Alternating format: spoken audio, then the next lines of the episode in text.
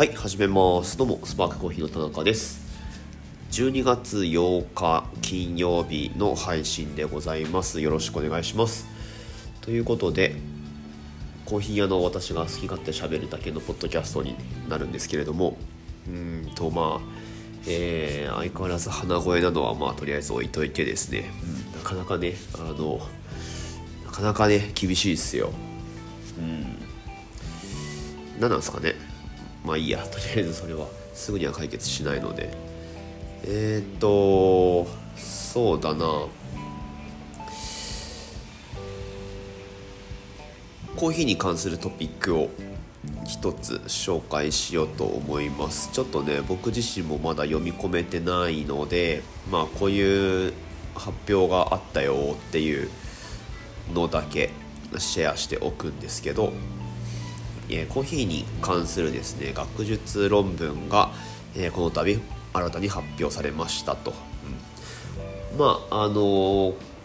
この手の論文というか、まあ、コーヒーに関する論文っていろいろ分かんない。あの僕がチェックしてないだけだと思うんですけど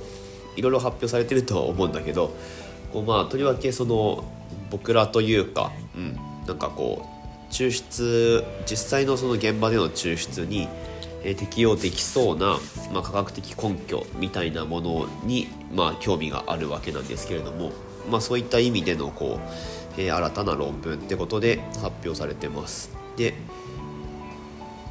えー、っとそのソースっていうのがちょっと待ってくださいね。えっとねまマターでいいのかな？マターっていうサイトになるんでしょうか。で、えー、発表されてます。ちょっと待ってね。ちょっと待ってくださいね。あ鼻炎がきつい。原文を表示。はい。まあもちろん英語のサイトになるんですけど。えー、あったあった。またまたっていうサイトですね。まあなんか多分これ、えー、無料で見られるその論文の何ていうかプラットフォームみたいなものに、えー、まあ、研究者たちがこうポストしたっていう感じになるんですけれども、まあ、この研究チームがありましてでその,、まあ、あの主要メンバーであるクリストファー・ H・ ヘンドンっていうね人物がいます。で彼は現在はアメリカのオレゴン州オレゴン大学ですね。オレゴンのユージーンにありますオレゴン大学で、えーまあ、勤めているというか研究をしているんですけれども物理学者になるのかな？はい。まあこの今回の発表の前にまあヘンドンのこれまでにも出してきた実績について少し触れておくとまああのこのポッドキャストなんか全部聞いてるみたいな人はん？なんか聞いたことあるなっていう名前だと思うんですけどこの科学者について。はい。えー、まあまあそうなんです。で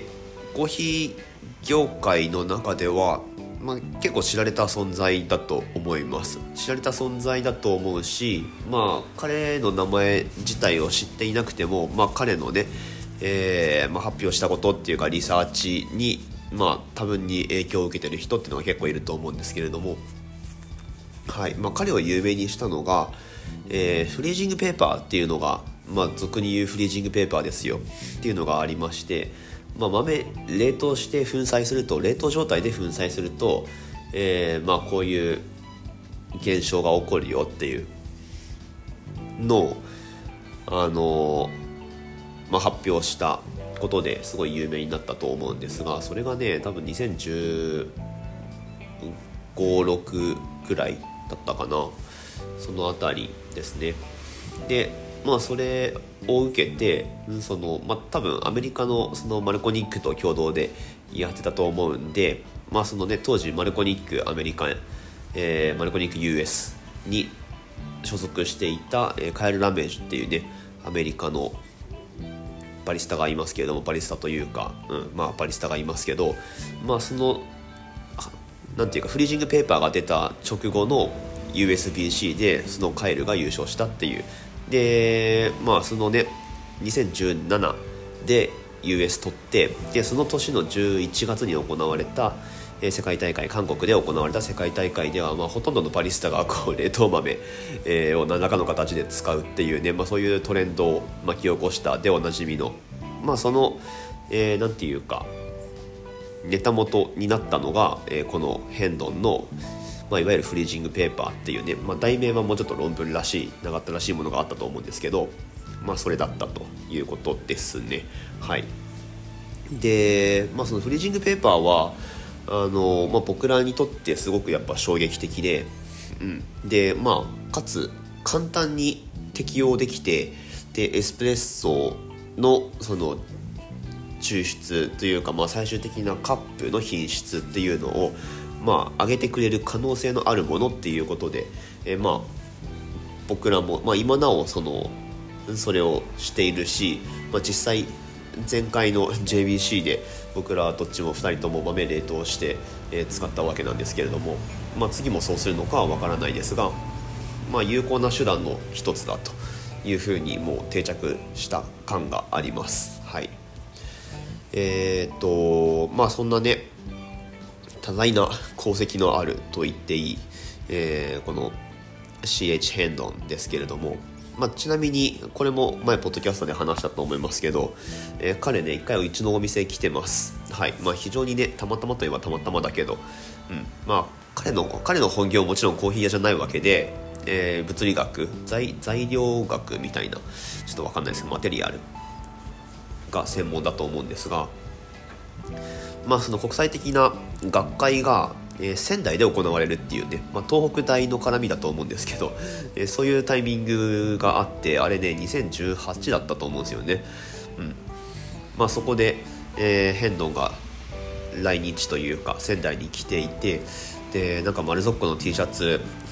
着たなんかすごいがたいのいい あの男性が入ってきたなと思ったらえっていう話前もしたと思うんだけど。あのエスプレッソなんかいい感じのあるって言われてちょうど JBC のあの練習とかしてたしで豆冷凍したやつとかもあったんであのこれで今から入れるんだけどつってエチオピアのナチュラル入れたらなんかマジうめえみたいな、えー、感じで言ってくれてえでしかも何？お前らあこれ冷凍してんだ。ああはいはいみたいな。なんか最初分かんなかったんだけどあのよくよく1回あれか1回目は分かんなかったのか。で彼帰った後に待ってあいつヘンドンじゃねえってことになって あのうんそう Google で調べて顔写真とか、えー、見返してみたらあやっぱこれクリストファー・ヘンドンだみたいな。でまあまああの2週間くらい滞在してたっぽいんでね。でその間に JBC 予選あったんですよね。で1回行ってきて帰ってきてで負けてでどうだったみたいに言われていやこれこれこうでみたいな。うんまあそんな話したのを覚えてますけど。ね。その時僕らが、えーまあ、紙に出力してたそのフリージングペーパーにサインしてもらって今もあるんですけどね。たまに今も見返したりしますけど。はい。えー、っとで、まあ、そのクリストファー・ヘンドンっていうねえー、その研究チームの、まあ、主要人物ですけど、まあ、彼が再三その11月6日にニューペーパーアップするよっていうのを予言予言というか予告してて、まあ、で気になってたんですけど、まあ、それがね今回発表されたっていうことでで、まあ、前置きが長くなりましたけれどもでその内容についてもまだねあのこの英語のしかも論文なんで 読み込めてないんで僕はあんまり語れるところはないんですけど、まあ、すっげえ平たく言うとこれねあのまあ、以前からあったことに、まあ、根拠をつけたっていう、まあ、そこそういう意味合いであの重要な論文だと思うんですけど、まあ、何かっていうとあれっすよ。なんだなんていうんだっけこういうの。なんか WTT みたいなのあったと思うけどちょっと飛ばすでしちゃいましたがまああれです。あのグラインドする前にスプレーで豆に水シュッてやってから引くと静電気起きないよっていうあれですね。うん。まあなんかその経験上多分そうだろうってことで、まあ、そういう風にしてるバリスタ、まあ、特にそのホームバリスタで、えー、シングルドースで1杯ずつこうエスプレッソを抽出して楽しんでますよみたいな人はもうずっと前からそれやってたと思うし、えー、まあジェームス・ホフマンとかあとはまあいろんな人がね動画でアップしててっていう感じだったと思うんですよ。うんまあ、割と広まっているといえば広まっているテクニックで、えーまあ、今年 JBC の日本の予選だとあのあれなんで大西 大西バリスタがスイッチコーヒーの、えー、今年ね久々に JBC 予選にカムバックしたでおなじみの大西バリスタがやってましたね。うん、とかまああの効果あるんじゃないかっていうのは言われてたんですけど、まあ、それを、えー、なんかすごい、え、科学的に証明したっていうのが今回の論文ってことになると思います。うん。まあ、なのでね、あのー、まあそれもともとやってたマニアの人にとってはなんだ別に新しくもないじゃんって思われるかもしれないんですけど、まあ、根拠がちゃんとあるっていうところが重要なのかなって思ってて、うん、で、えー、その詳細についてはちょっと全然ね全然理解できないんですけど はい。えー、まあなんかそのコーヒーっていうかその、まあ、いつものヘンドンのチームのメンバーだけじゃなくって今回はそのなんだろうなこれ火山火山でいいのかなそのまんま、まあ、火山灰とかなんかその辺の地質地質学者みたいな人たちも、えー、交えてまあそのグラインドする時に発生する静電気とか、えー、その物同士のくっつきやすさとか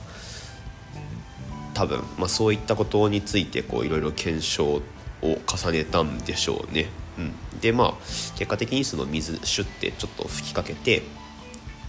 グラインダーに通すと